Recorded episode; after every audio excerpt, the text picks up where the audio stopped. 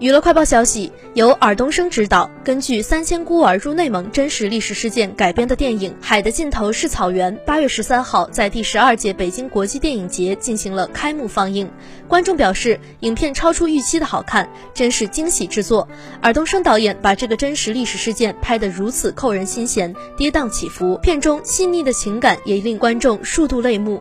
八月十五号，片方曝光首支预告。据了解，电影《海的尽头是草原》同时。也入围了第十二届北京国际电影节天坛奖主竞赛单元，影片将于九月九号上映。